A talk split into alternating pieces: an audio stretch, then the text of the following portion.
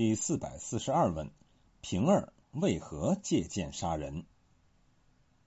平儿是王熙凤由家里带来的丫头，是她身边头一个信任的人，可谓左膀右臂。她又是贾琏实际上的小妾。若说她借剑杀王熙凤，大约谁也不信。做什么事情都需要一个理由，有理由人们便信，没有理由便不信。那么平儿这样做有没有他的理由呢？我们且来看一下，平儿第一次露面是在第六回，刘姥姥一进荣国府，书中这样写：刘姥姥见平儿变身绫罗，插金戴银。花容月貌的，便当是凤姐了，才要称姑奶奶。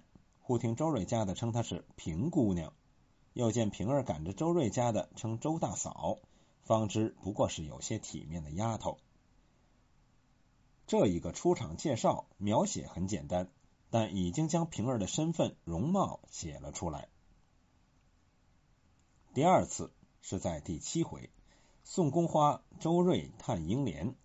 周瑞家的来给王熙凤送宫花，走至堂屋，只见小丫头凤儿坐在凤姐房门槛上，见周瑞家的来了，连忙摆手，叫他往东屋里去。周瑞家的会意，慌得蹑手蹑脚的往东边房里来，只见奶子正拍着大姐睡觉呢。接着就写，只听那边一阵笑声，却有贾琏的声音。接着房门响处，平儿拿着大铜盆出来。叫风儿舀水进去。这一回的回目，庚辰本、己卯本均作宋宫花贾琏戏西凤，说明这个细节是说贾琏与王熙凤在白日过夫妻性生活，而这个时候平儿要在场伺候，他要目睹二人做爱的全过程。接下来便是第二十一回，俏平儿软语救贾琏，因大姐儿生痘。贾琏搬到外面书房里住了几天，与多姑娘勾搭上了。搬进来后，平儿收拾他的东西时，发现一缕女人的头发。书中写：平儿会意，忙拽在袖内，便走至这边房内来，拿出头发向贾琏笑道：“这是什么？”贾琏看着着了忙，抢上来要夺，平儿便跑。被贾琏一把揪住，按在炕上，掰手要夺，口内笑道：“小蹄子，你不趁早拿出来，我把你膀子撅折了。”平儿笑道：“你就是个没良心的，我好意瞒着他来问你，你倒毒狠。等他回来，我告诉他，看你怎么着。”贾琏听说，忙陪笑央求道：“好人赏我吧，我再不毒狠了。”正在这时。王熙凤来了，平儿瞒过了他。待他走后，书中又是一段精彩的描写。平儿指着鼻子，晃着头笑道：“这件事儿怎么回谢我呢？”喜得个假脸身痒难挠，跑上来搂着，心肝肠肉乱叫乱谢。平儿仍拿着头发笑道：“这是我一生的把柄了，好就好，不好就抖出这事儿来。”假脸笑道。你只好生收着吧，千万别叫他知道。口里说着，瞅他不防，便抢了过来，笑道：“你拿着终是祸患，不如我烧了他完事儿。”一面说着，一面便塞于靴掖内。平儿咬牙道：“没良心的东西，过了河就拆桥，明儿还想我替你扯谎。”贾琏见他娇俏动情，便搂着求欢，被平儿夺手跑了。急得贾琏弯着腰恨道：“死促狭小淫妇，一定浪上人的火来，他又跑了。”平儿在窗外笑道：“我浪我的，谁叫你动火了？难道图你受用一回，叫他知道了，又不待见我？”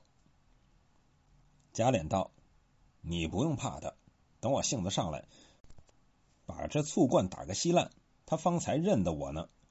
他防我防贼的似的。”只许他同男人说话，不许我和女人说话。我和女人料近些，他就疑惑。不论小叔子侄儿，大的小的，说说笑笑，就不怕我吃醋了。以后我也不许他见人。平儿道：“他促你使得，你促他使不得。他原行得正，走得正，你行动便有个坏心，连我也不放心，别说是他。贾琏道：“你两个一口贼气，都是你们行的事，我凡行动都存坏心，多咱都死在我手里。”平儿与贾琏固然谈不到什么爱情，但是他有人类最基本的生理需求，这种需求由于王熙凤的极端嫉妒，始终得不到满足。他甚至不敢与贾琏私下幽会，深恐被王熙凤察觉而危及自己的生存。这种内心的积怨发露于外，便是时时提醒贾琏，王熙凤是个醋坛子。他甚至在挑逗起贾琏的情欲之后，故意不让他得手，以加深他对于王熙凤的怨怼。因此，如果是他借剑杀人，这个行动很早就开始了。他成功的逼使贾琏说出“等我性子上来，把这醋罐打个稀烂”这样的狠话。可以说，王熙凤的最终倒霉，在书的开头就已经决定了。书中为了突出平儿的这种怨毒。还在第六十五回，通过小厮星儿之口重描了一次。人家是醋罐子，他是醋缸醋瓮。凡丫头们，二爷多看几眼，他有本事当着二爷打个烂羊头。虽然平姑娘在屋里，大约一年两年之间，两个有一次到一处，他还要口里颠十个过子呢。气得平姑娘性子发了，哭闹一阵，说：“又不是我自己寻来的。”你又浪着劝我，我原不依，你反说我反了，这会子又这样，他一般的也罢了，倒央告平姑娘。尤二姐笑道：“可是扯谎，这样一个夜叉，怎么反怕屋里人呢？”星儿道：“这就是俗话说的，天下挑不过李字去了。这平儿是他自幼的丫头，陪了过来，一共四个。”嫁人的嫁人，死的死了，只剩了这个心腹。他原位收了屋里，一则显化他的贤良名，二则又叫栓爷的心，好不外头走邪的。又还有一段因果。我们家的规矩，爷们大了未娶亲之先，都先放两个人服侍。二爷原有两个，谁知他来了没半年，都寻出不是来，都打发出去了。别人虽不好说，自己脸上过不去。所以强逼着平姑娘做了屋里人，那平姑娘又是个正经人，从不把这一件事放在心上，也不会挑起卧夫的，到一味赤胆忠心的服侍他，所以他才容下了。我们知道曹雪芹笔下从无赘语闲文，他既然反复描述平儿这种独特的生存状态，意在揭明，正是这种独特的生存状态、生存环境。造就了平儿独特的心理状态。他表面上对王熙凤百依百顺、百般维护，内心里却深含怨毒，所以就会时不时的在贾琏面前曲折透露一下王熙凤的嫉妒与狠毒，时时加深贾琏对王熙凤的仇恨。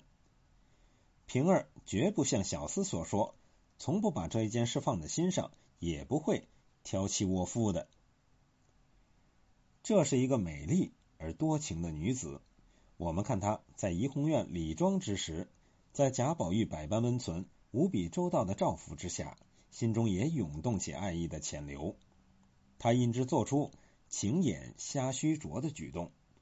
对于刘五儿的宽大之举，也是因为他牵涉到贾宝玉，他只能以这种方式表达对贾宝玉的绝对无望的爱意。生理的苦闷。与爱情的绝望，使他听到贾琏在外偷取之事，也难免与王熙凤一样生起嫉妒之心。他因而及时的将这个事情报告王熙凤。他比谁都清楚王熙凤会做出怎样的反应。他一方面要利用王熙凤除掉一个竞争对手，另一方面也要使王熙凤与贾琏的矛盾进一步加深，以促使王熙凤的最终灭亡。他无疑是聪明的。聪明到超过了自以为聪明的王熙凤。